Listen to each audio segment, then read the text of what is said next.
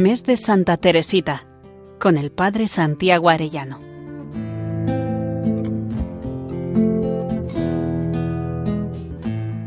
En el nombre del Padre, del Hijo y del Espíritu Santo. Amén.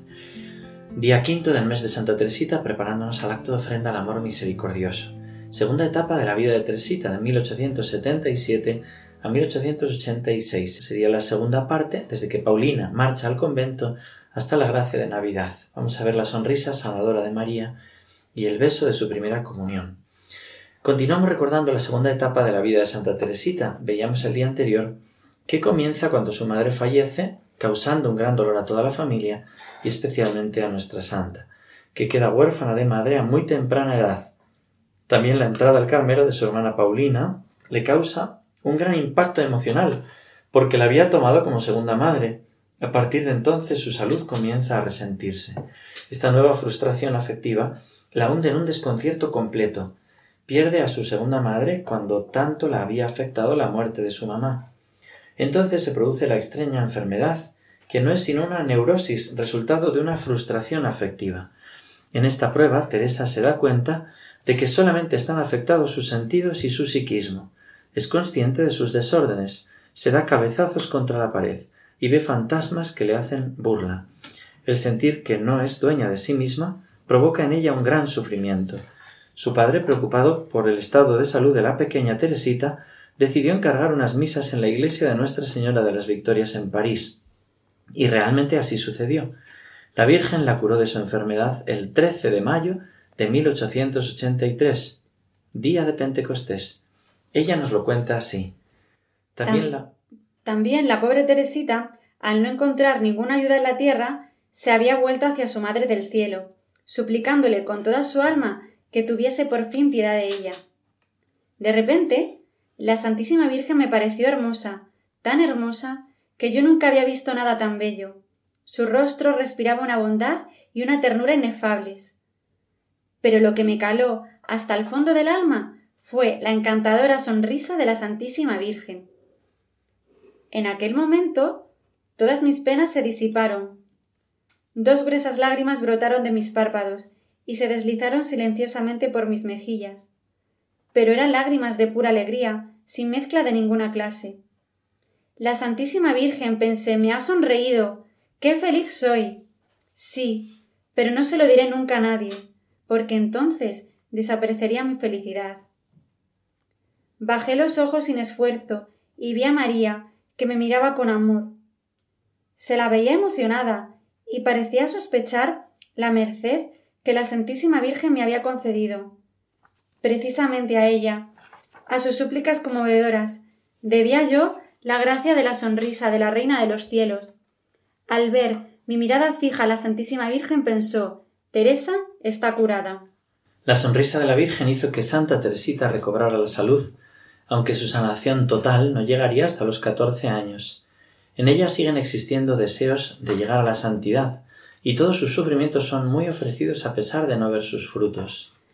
Hasta los catorce años practiqué la virtud sin percibir su dulzura. Deseaba el sufrimiento, pero no pensaba en hacer consistir en él mi gozo. Ofrezco a Dios el sacrificio de no recoger nunca frutos, es decir, de sentir durante toda su vida repugnancia al sufrir, ser humillada. Sus sufrimientos interiores cesaron durante un tiempo cuando recibe a Jesús por primera vez. Ella lo recuerda así. Los días de mi primera comunión han quedado grabados en mi corazón como un recuerdo sin nubes. Creo que no podía estar mejor preparada de lo que lo estuve, y además mis sufrimientos del alma desaparecieron durante casi un año. Jesús quería hacerme saborear la alegría más plena posible en este valle de lágrimas. Qué dulce fue el primer beso de Jesús a mi alma.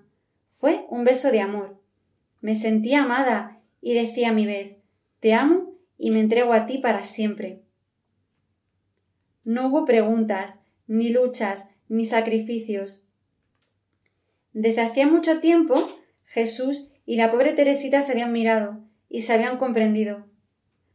Aquel día no fue ya una mirada, sino una fusión. Ya no eran dos. Teresa había desaparecido, como la gota de agua que se pierde en medio del océano. Solo quedaba Jesús, Él era el dueño, el rey. El momento de su primera comunión fue una gracia especial que le sirvió para poder amar los sufrimientos. El sufrimiento se convirtió en mi sueño dorado. Hasta entonces había sufrido sin amar el sufrimiento. A partir de ese día sentí por él verdadero amor. Sentía también el deseo de no amar más que a Dios y de no hallar alegría fuera de él. En este día tan inolvidable para Santa Teresita, quiso abandonarse en los brazos de María, siendo la encargada de pronunciar el acto de consagración a la Santísima Virgen. Puse toda mi alma al hablarle y al consagrarme a ella, como una niña que se arroja a los brazos de su madre y le pide que vele por ella. Y creo que la Santísima Virgen debió mirar a su florecita y sonreírle. Muy poco después de, hacer la comunión, recibe el sacramento de la confirmación. Ella deseaba con verdadero gozo la venida del Espíritu Santo, de donde recibió el don de fortaleza ante los sufrimientos futuros, pues tiempo después los escrúpulos serían un motivo de gran dolor. Por fin llegó el momento feliz. No sentí ningún viento impetuoso al descender el Espíritu Santo, sino más bien aquella brisa tenue cuyo susurro escuchó Elías en el monte Oreb. Aquel día recibí la fortaleza para sufrir, ya que pronto iba a comenzar el martirio de mi alma.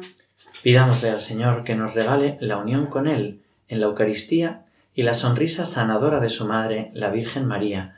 Concluyamos con esta oración. Santísima Trinidad, Padre, Hijo y Espíritu Santo, yo os agradezco todos los favores, todas las gracias con que habéis enriquecido el alma de Teresita del Niño Jesús durante los veinticuatro años que pasó en la tierra, y por los méritos de tan querida santa, te pido que me concedas la gracia de poder ser una de esas almas pequeñas por las que ella pidió, viviendo esa entrega eficaz, perfecta y absoluta de mi persona a tu amor misericordioso. Amén. Gloria al Padre y al Hijo y al Espíritu Santo, como era en el principio, ahora y siempre, por los siglos de los siglos. Amén. Santa Teresita del Niño Jesús, ejemplar de santidad, ruega por nosotros. Que Dios os bendiga a todos y hasta mañana, si Dios quiere. Mes de Santa Teresita, con el Padre Santiago Arellano.